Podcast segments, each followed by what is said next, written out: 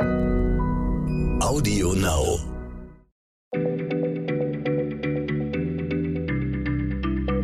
Schneller Schlau, der kurze Wissenspodcast von PM. Hallo und herzlich willkommen bei Schneller Schlau, dem kleinen Podcast von PM. Heute wieder mit Nora Sager und Stefan Draf. Wir sind beide Redakteure bei PM. Und äh, heute sind wir auch eure vertrauenswürdigen äh, Paartherapeuten. ähm, wir beschäftigen uns nämlich mit einer Frage, die wahrscheinlich im Moment viele äh, interessiert, nämlich welchen Einfluss hat gemeinsames Seriengucken äh, auf die Beziehung? Im Moment vertreiben sich ja mit Sicherheit viele Paare ihre Zeit mit Binge-Watching. Stefan, ich dachte immer, wenn Paare nur noch gemeinsam auf dem Sofa sitzen und irgendwie schweigend in die Kiste starren und äh, Game of Thrones gucken, dann ist das Ende der Beziehung nicht mehr weit, man merkt es nur noch nicht. Bestätigt die Wissenschaft das denn? Ja, liebe Nora, ähm, also zum Zustand von Beziehungen gibt es natürlich mannigfaltig Forschung. Allerdings werden eben eher selten Fernsehserien einbezogen in solche Untersuchungen. 2018 war das anders. Da hat die University of Aberdeen über 300 Studenten befragt, die schon in einer länger andauernden Beziehung lebten. Und da kamen auch erstmal die bekannten Dinge ans Licht. Zum Beispiel, dass Paare, die eine gemeinsame Freundesklicke haben, sich eben deutlich häufiger als glücklich bezeichnen als Paare ohne gemeinsamen Freundeskreis. Aber es gab eben auch ein überraschendes Ergebnis. Das Fehlen gemeinsamer Freunde scheint nämlich keine Rolle zu spielen, wenn die Paare eben regelmäßig zusammen auf dem Sofa Serien und Filme gucken. Die sind dann genauso zufrieden mit ihrer Beziehung wie die Paare mit großem gemeinsamen Freundeskreis. So, die Wissenschaftler in Schottland haben dann vermutet, dass der Konsum von Serien die Beziehung stärkt, weil sich die Partner dabei so eine gemeinsame Welt teilen. Ne? Und wenn die sich dann über so Eigenheiten von Seriencharakteren aus Game of Thrones oder Breaking Bad austauschen, dann wirkt das offensichtlich für die Beziehung so, als sprächen die über gemeinsame, echte Freunde. Das erhöht ihre soziale Identität als Paar. Soweit die Paarpsychologen. Aber Nora, ich muss dir was beichten. Stefan, was hast du getan? Ganz ehrlich, ich habe diese Beziehungsfrage nur an den Anfang gestellt, weil ich was über Serien erzählen wollte, so als Literaturwissenschaftler, der ich ja eigentlich bin.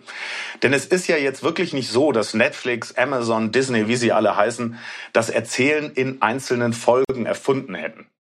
Wer war das denn? Jetzt, jetzt sag nicht Bravo Fotostory. Nein, es war auch nicht die Bravo Fotostory, sondern es waren Schreiber und Schreiberinnen, Nora. Unsere Kollegen aus dem Wortsteinbruch.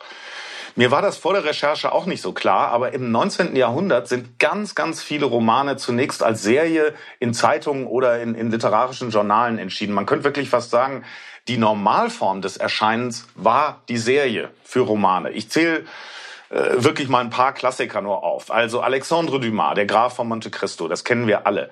Erschienen 1844 bis 1846 im Le Journal des Débats in Paris. Das war ein ganz berühmtes äh, Journal. Dostoevsky, ja, einer der, der großen, wichtigen russischen Schreiber, die Brüder Kasamarow, einer der berühmtesten russischen Romane, erschienen 1879 bis 1880 in Ruski Westnik, heißt diese Zeitung.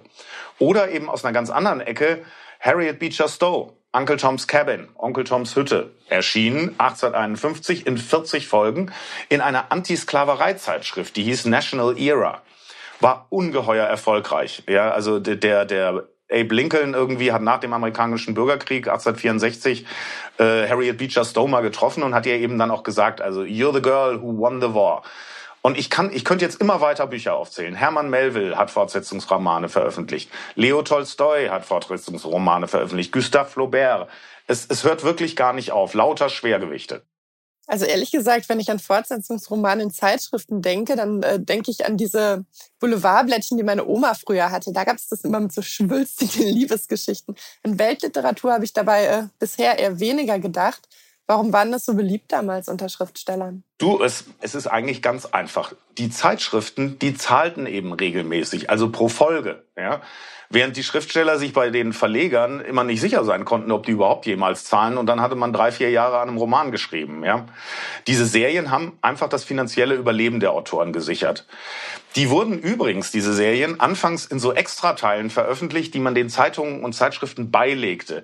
Und die hießen Feuilletons, was wörtlich nämlich übersetzt Blättchen bedeutet.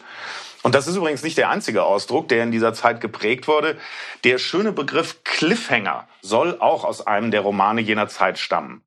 Na komm, erzähl, du willst es doch auch. Ja, haha, ich will es erzählen. Also, das englische Wort Cliffhanger bedeutet ja, wörtlich übersetzt, Klippenhänger. Und eine solche Szene, das kennen wir alle, bindet also den Leser an den Fortsetzungsroman, weil was ganz Spannendes passiert und die Auflösung dieses hängenden Spannungsbogens, ja, die ist erst halt in der nächsten Folge oder in der nächsten Ausgabe der Zeitschrift zu erfahren.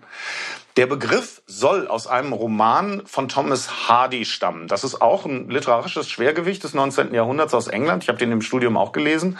Der Roman heißt A Pair of Blue Eyes. Das ist so eine Dreiecks-Liebesgeschichte, ähm, erschien 1873 als monatliche Serie in einer Zeitschrift.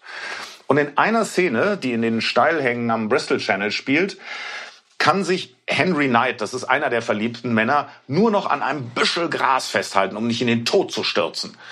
Und diese Methode der Kundenbindung übernahmen dann eben auch andere Autoren. Vor allem, wie du richtig sagst, vor allem solche der Trivialliteratur. Ne?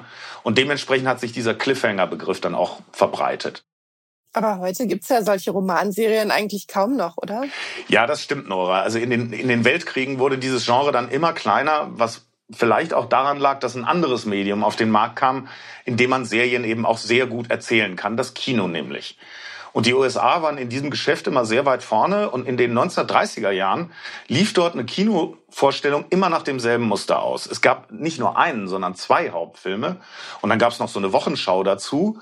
Aber ganz am Anfang der Vorstellung liefen eben Serien. Und zwar ganz berühmte. Die Mickey Mouse Filme zum Beispiel. Die wurden als solche Fortsetzungsreihen berühmt. Oder für die Science-Fiction-Fans äh, Serien wie Flash Gordon oder Buck Rogers. Ja, das waren immer so 30 Minuten. Das waren damals drei Filmrollen.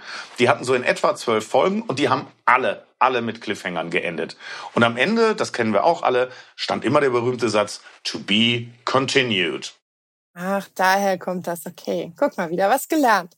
Und für alle, die äh, Cliffhanger wie ich, ich nicht ertragen können, also damit ihr keine schlaflosen Nächte verbringen müsst, ich habe das recherchiert. Der Held bei Thomas Hardy, der da an der Klippe hängt, an diesem Grasbüschel, wird gerettet. Und er wird gerettet, weil seine Angebetete ihre stoffreichen viktorianischen Unterkleider auszieht und ein Seil daraus fertigt.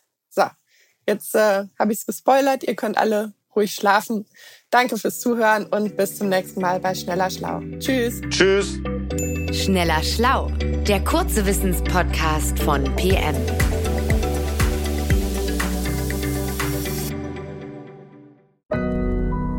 Audio Now.